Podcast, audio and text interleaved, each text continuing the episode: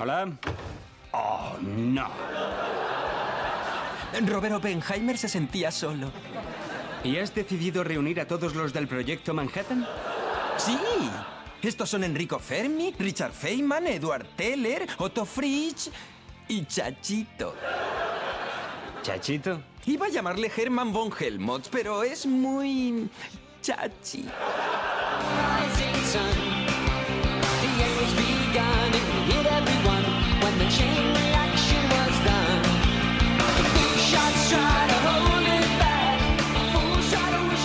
Nueva crítica, nuevo programa y esta vez, como el título indica, vamos a hablar de Oppenheimer, la última de las pelis de Christopher Nolan, ya una de las más taquilleras del verano y prácticamente de la filmografía del director y una de las más taquilleras de la historia, como se está comentando por ahí.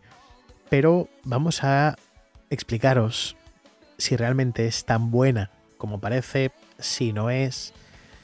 En definitiva, qué me ha parecido a mí, porque hoy estoy solo ante el micrófono, como viene siendo habitual, y he de deciros ya para empezar que a mí Oppenheimer no me ha gustado nada. ¿La convierte esto en un mal film? Eh, ¿Hace que sea aún así una gran, una excelsa película? Pues voy a intentar daros algunas de las razones por las que a mí no me ha gustado. Es muy probable que si escucháis este audio no estéis en nada de acuerdo con lo que voy a comentar. Así que me gustaría que si alguien realmente no está de acuerdo, pues aparte de escuchar el audio, me dejéis un comentario justo aquí en la caja de, comentarios de ebooks. Así también os leo un poco y os comento a ver qué podemos sacar de, de este film. Igual hay cosas que yo no las he visto de la misma manera y me podéis hacer recapacitar, pero lo veo difícil porque me ha decepcionado bastante el film. Tenía muchas ganas de ver por fin una película de Christopher Nolan en la que no intentase meternos mil y una líneas temporales, muchos giros de guion que no sabes por dónde te van a venir. No, aquí se hablaba al principio de un film mucho más clásico, con un montaje más tradicional. Se hablaba también de las bondades de haber recreado eh, una bomba atómica sin necesidad de utilizar eh, CGI y una serie de historias más a las que Nolan ya nos tiene acostumbrados, porque si algo sabemos de este director es que es un maestro en generar expectativas. Todas y cada una de sus pelis siempre han generado mucha expectativa y luego han sido en mayor o menor medida una decepción para quien os habla, ¿vale? Esto es mi opinión. A mí, de Christopher Nolan, aparte de Origen, Interstellar, Batman Begins y eh, The Prestige, eh, las otras no me acaban de convencer muchísimo. Aquí hay defensores a ultranza del Caballero Oscuro y para mí personalmente pues no es la mejor película de Batman. Pero esto es solo mi opinión. Sigo prefiriendo Batman Begins por encima de esa mil veces. Pero bueno, no es un programa para hablar de Christopher Nolan. si queréis podemos hacerlo, pero no, no va a ser hoy la ocasión. En este caso vamos a centrarnos ya directamente en, en Oppenheimer. Y he de decir que cuando fui yo a verla al cine, ya partía con ciertas expectativas. No pude ir en el momento de su auge en salas, cuando se estrenó, y esto hizo que entre el momento del estreno y ahora que he podido verla, eh, pasasen por mi mano ciertos libros sobre ese mismo momento histórico, sobre esa misma eh, faceta de construcción de la bomba atómica, de sus consecuencias, que han hecho que ya vea la película con otros ojos. No quiere decir eso que por ello considere que Oppenheimer es peor película, sino que eh, esto simplemente ha hecho que le vea las carencias que tiene el film para mí. Para poder yo decir, hostia, me ha gustado, creo que es un film potente, un gran film, uno de los mejores films del año, candidato a todos los premios, y no ha sido así. Por una parte leí eh, Pies Descalzos, seguro que habéis sentido y escuchado y visto reseñas y vídeos en YouTube donde se nos habla de este manga de Keiji Nakazawa, en el que se nos cuenta la historia de un pequeño llamado Gen que vive en Hiroshima los momentos previos al lanzamiento de la bomba sobre la ciudad el 6 de agosto del 45. En este manga se nos narran de manera bastante cruda, aunque el estilo no es del todo realista, las consecuencias del lanzamiento de la bomba atómica. Vemos un momento cómo vivía la sociedad japonesa en, el momento previo al lanzamiento de la bomba y luego vemos las consecuencias inmediatas del lanzamiento de Little Boy sobre la ciudad. Entonces, ¿por qué Oppenheimer falla? Para mí falla muchísimo en dar contexto real a lo que estamos viendo en pantalla. Es cierto, es la vida de Oppenheimer, vamos a centrarnos en los hitos de su biografía y a partir de aquí, con un par de líneas temporales, porque sí, sigue siendo Christopher Nolan, juega un poquito con ese, ese estilo, el mostrarnos escenas que pasan en un momento posterior al lanzamiento de la bomba para luego retrotraernos a momentos anteriores para explicar un poquito qué es el proyecto Manhattan, cómo él llega a formar parte y cómo se desarrolla todo el invento y las pruebas posteriores de la bomba atómica.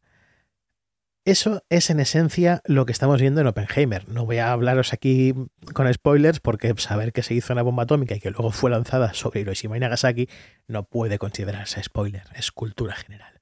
Entonces nada de lo que yo os cuente aquí puede considerarse spoiler del film.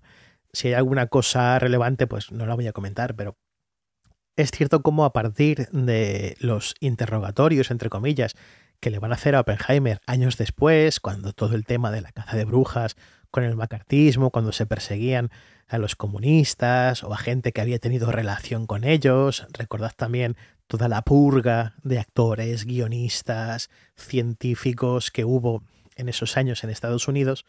Pues a partir de aquí, de esas preguntas que le van haciendo a Oppenheimer para que cuente un poquito cosas de su vida, de su trabajo, de su experimento, vamos viendo cómo se nos narra de manera más o menos lineal, en un 90%, todos los acontecimientos de la vida de Oppenheimer desde que estudiaba hasta la creación de la bomba atómica. Eso lo, debería ser en un principio mm, suficientemente potente para engancharte a ver la peli, pero está montado de una manera que a mí personalmente no me ha gustado nada. Mm, son escenas eh, con unos cortes muy abruptos encadenadas una detrás de la otra que da la sensación de estar viendo un tráiler de tres horas. Y eso a mí se me hizo lento, pesado y aburrido.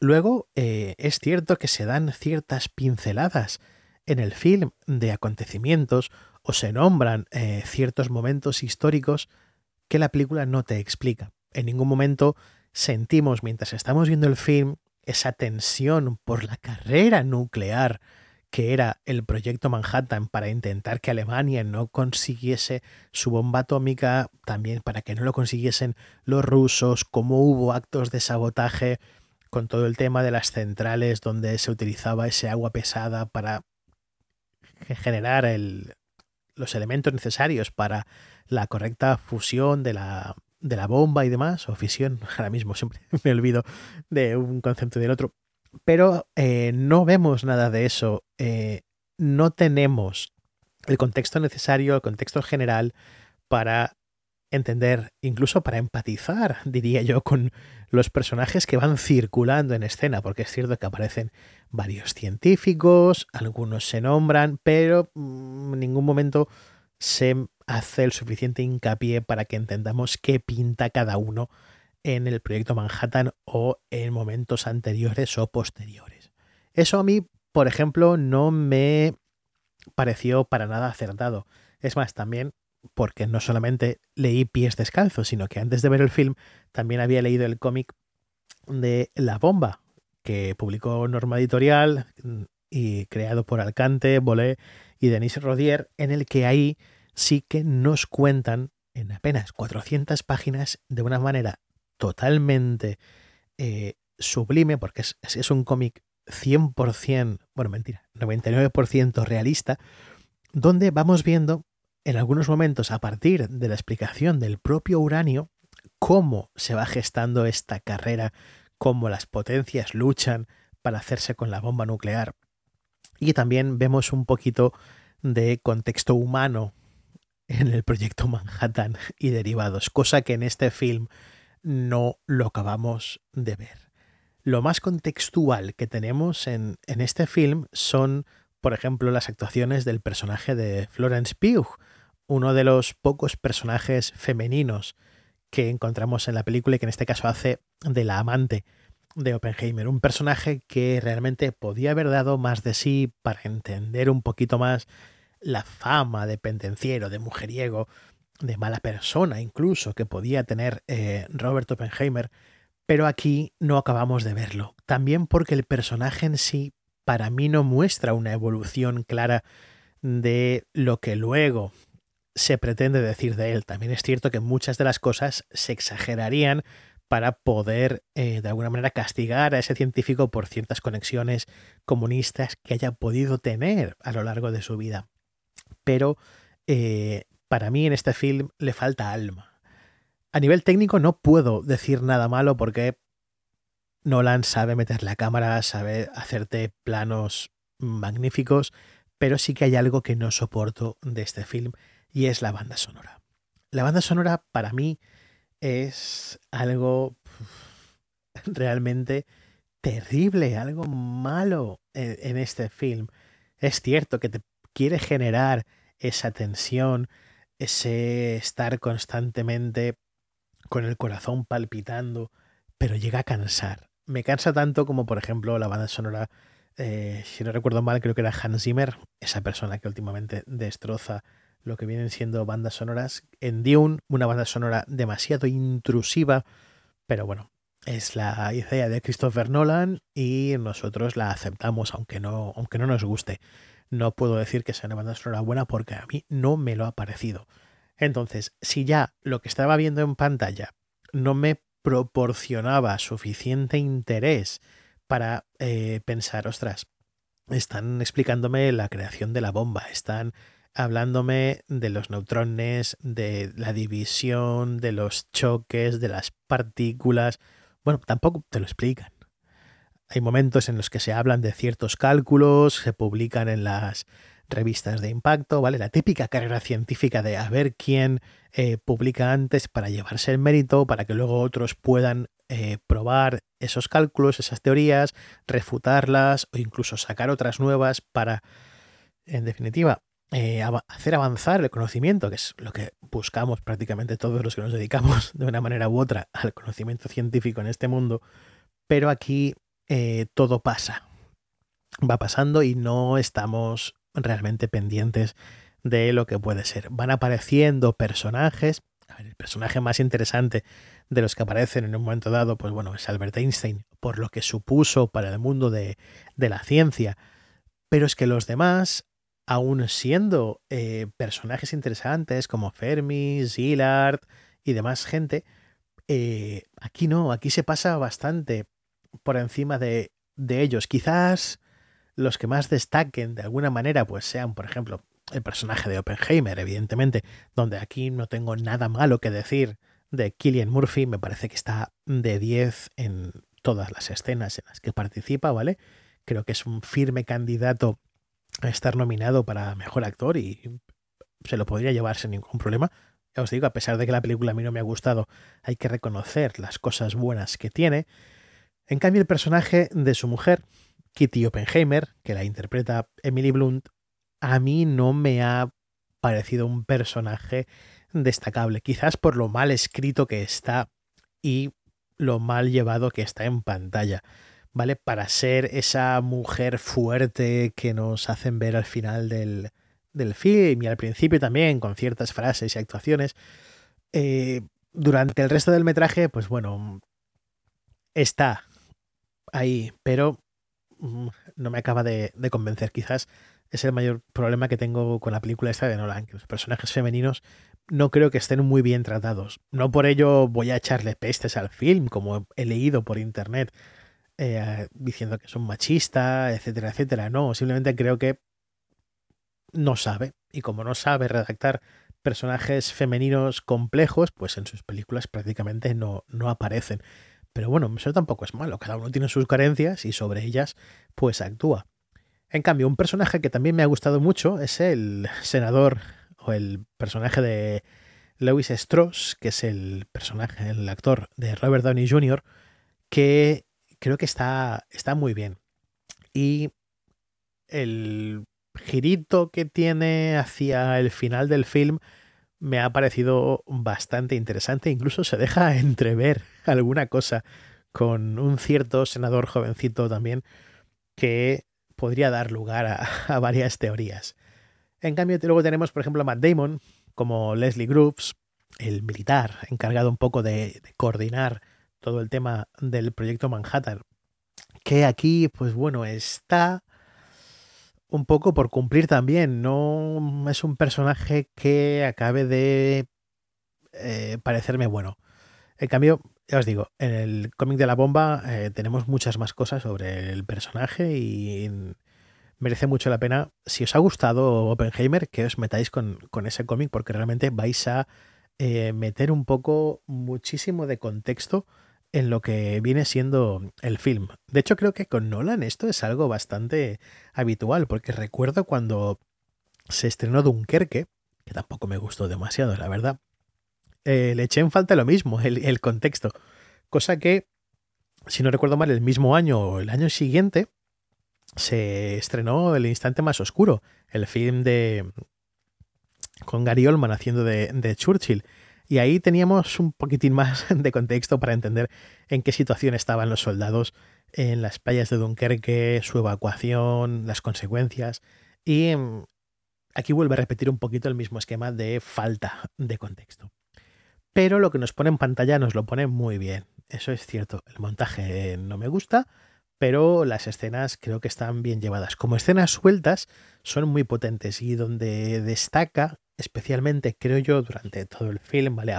Aparte de esos primeros planos eh, rodados con IMAX para generar tensión y demás, creo que la escena que más me, me funciona en, en, el film, a pesar de la falta de tensión, también os lo digo, es todo el momento en el que van a probar la bomba atómica, ese 16 de julio del 45, ¿vale? Un día que para algunos está marcado a fuego por ser el inicio de, las pruebas atómicas verdaderas, pero eh, está muy bien contada.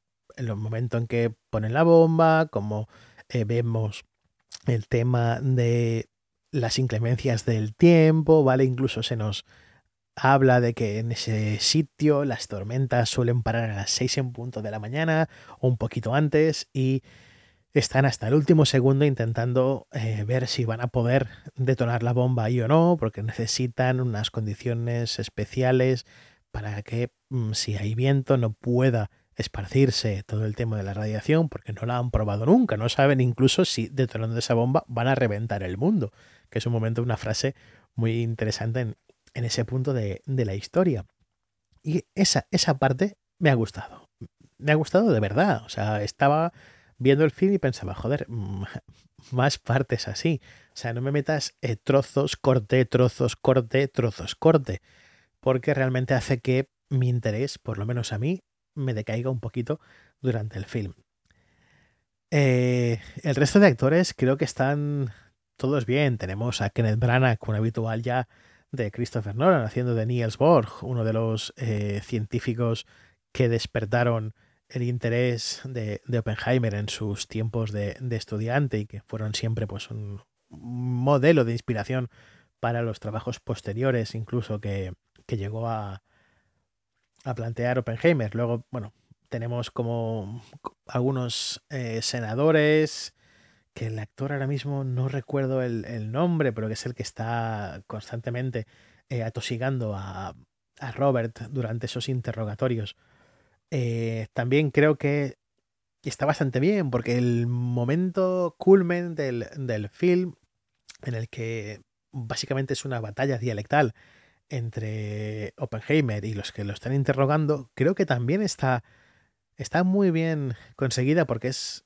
es un punto de tensión constante, es una escalada, creo que monumental, ¿vale? Con pregunta, pregunta, pregunta, pregunta y casi sin dejarle tiempo a responder. Es más, es un puro interrogatorio eh, de la Gestapo, un interrogatorio inquisitorial brutal al que someten a, a Oppenheimer para que, bueno, al final se decidan una serie de mm, decisiones que luego en su momento pues podrán ser revertidas o no, tampoco voy a deciros al final si se le perdona a Oppenheimer o si se le condena, si eso ved el film o leed cualquier biografía de él, aunque sea de la Wikipedia y entenderéis un poquito cómo fue su historia, pero sí que es cierto que para mí es una peli a la que le falta alma. Le falta alma porque eh, lo que cuenta para mí carece de, de emoción, incluso es que, os digo, el personaje de Florence Pugh, como es amante de Oppenheimer, comunista, sea, mira que la actriz me gusta, pero aquí eh, está para provocar en, en, Oppenheimer un momento de lo que vendría a ser un poco de, de ruptura emocional, ¿vale? Un momento de desesperación total que mmm, provoca casi más la risa que la verdadera tristeza o empatía con el propio Oppenheimer. Y eso es algo que eh, Nolan va a tener que trabajar mucho más y es sobre todo los, los temas emocionales en el film. En eso no creo que todavía no, no lo ha trabajado bien. A nivel de acción, a nivel de puesta en escena, a nivel de diálogos, es, es muy bueno. En eso es prácticamente impecable. Pero le falta el punto emocional, le falta el punto dramático que en algunos momentos este film eh, merecía.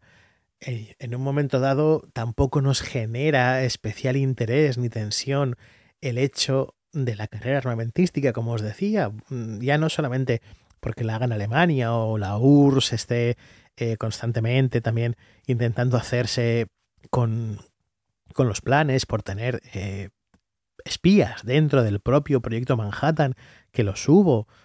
Eh, luego también se comenta de pasada la muerte de Hitler, eh, que esto realmente debería haber sido eh, un punto de inflexión en, en, el proyecto, de decir, vale, Hitler está muerto, continuamos, sigue estando Japón en guerra, pero ¿continuamos con el plan o lo dejamos aparcado? Se comenta en un momentito, pero enseguida pasan a otra cosa y me ha faltado más debate moral alrededor del proyecto Manhattan, alrededor de la creación de, de la bomba. Como os digo, emoción. Le falta alma, le falta cariño. Entiéndase cariño como eh, algo más sensible. Evidentemente, Christopher Nolan le ha puesto todo su cariño en hacer lo que él considera que es un gran film. Pero a mí me ha parecido un film un poquito decepcionante, pero a nivel personal solamente. ¿eh? No considero que sea una película horrible, ni mucho menos. O sea, hay gente que le va a gustar cómo está montada, hay gente que le va a gustar cómo está dirigida, que lo está bien dirigida, está bien interpretada, está horriblemente sonorizada, ¿vale? Esa banda sonora es horrible, pero más allá de eso, a Oppenheimer le falta corazón.